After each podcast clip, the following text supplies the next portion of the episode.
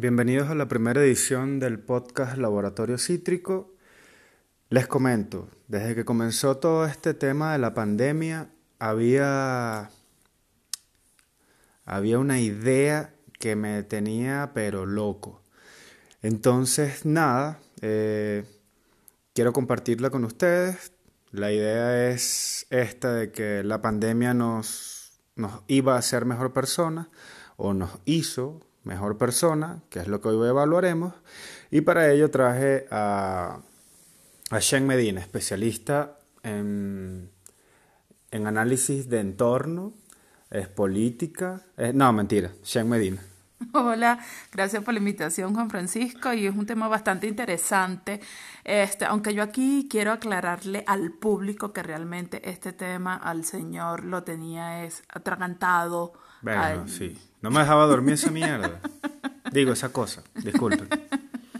Pero bueno. Pero, pero a ver, es por el por qué concepto o por, lo veías como que era algo obligado, es decir, estamos en pandemia porque es una realidad, ¿no? La pandemia. Entonces, Entonces tenemos que ser mejores, así como Teletubbies, ay, tenemos que ser mejores personas por la pandemia, amiguito. Entonces, yo pienso algunas cositas que ya vamos a ir desarrollando. En principio, Shen, ¿qué es ser una mejor persona para ti, por ejemplo? Mira, que considero que ser una mejor persona mm, depende de la persona, es decir, del individuo, y depende de su educación, de la cultura, este, de, bueno, sí, de la cultura del país donde, donde esté viviendo. Pero generalmente se considera que una buena persona es aquella que hace todas las cosas que están dentro de la norma que ya está establecida en la sociedad. ¿Sí? es decir, la que no comete ningún tipo de infracciones, digamos, dentro de las leyes y las normas que rigen una sociedad. O que comete menos, pues, las menos posibles.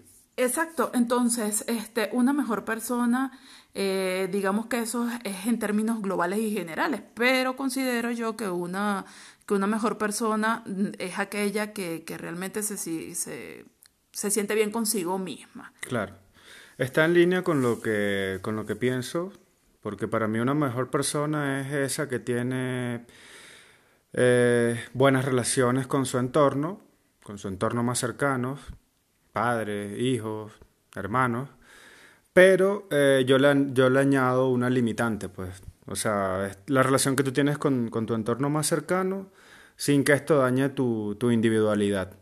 O sea, que te permita decir que no cuando quieres decir que no, sin que, la, sin que tu entorno se sienta ofendido, cosa que hoy es absolutamente difícil por lo que ya hemos visto en redes sociales. Hoy todo el mundo se ofende. Y tú dices coño y dicen, ay, cierra ese podcast, dijo coño, Juan, ay, ay. Y todo es un, un problema por eso hoy día. Entonces, pues, pues nada, sin que dañe tu individualidad.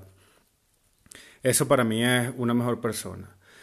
Eh, otro, otro aspecto que, que, me causa ruido es esto de que, de que algo como una situación difícil eh, tiene que sacar lo mejor de ti y tienes que hacerlo sí o sí también. El tema es el dictamen, ¿sabes? Eso es lo que a mí me causa ruido.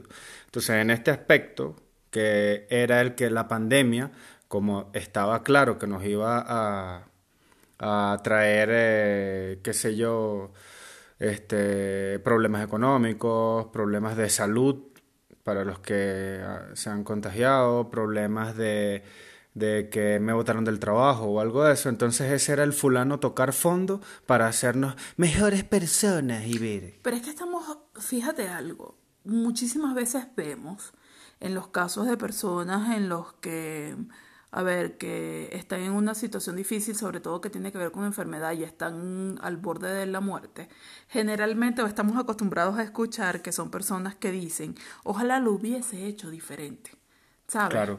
Entonces, este, en medio de la pandemia, con todo lo que ello implica a nivel económico, este, a nivel de las familias, hay muchísimas, muchísimas familias que realmente la están pasando muy mal porque este, no solamente la, la falta de, de, dinero, sino que también entre sus relaciones, las relaciones de los, de los esposos, de las parejas, entre los hijos, este, son situaciones que de verdad están bastante álgidas y bastante difíciles.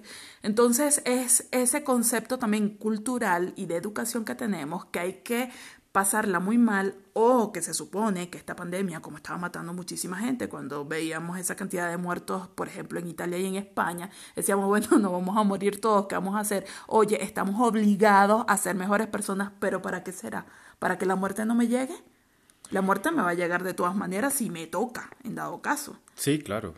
Sería... en... eh, eh en base a miedo, algo así como que, bueno, tengo que ser mejor persona porque entonces la muerte me acecha y tengo que ganarme el cielo, de pronto, en temas religiosos. O, desde otro aspecto, mira, es que está esto cerca y si estoy si soy mejor persona el virus de pronto vea mi vibración beta mi vibración violeta y no ingrese a mi cuerpo físico porque estoy vibrando en violeta alta de Saint Germain. Entonces es medio, medio loco el tema de, la, de, de, esto de la mejor persona y por eso, como te dije al principio, lo tenía aquí, lo tenía atragantado.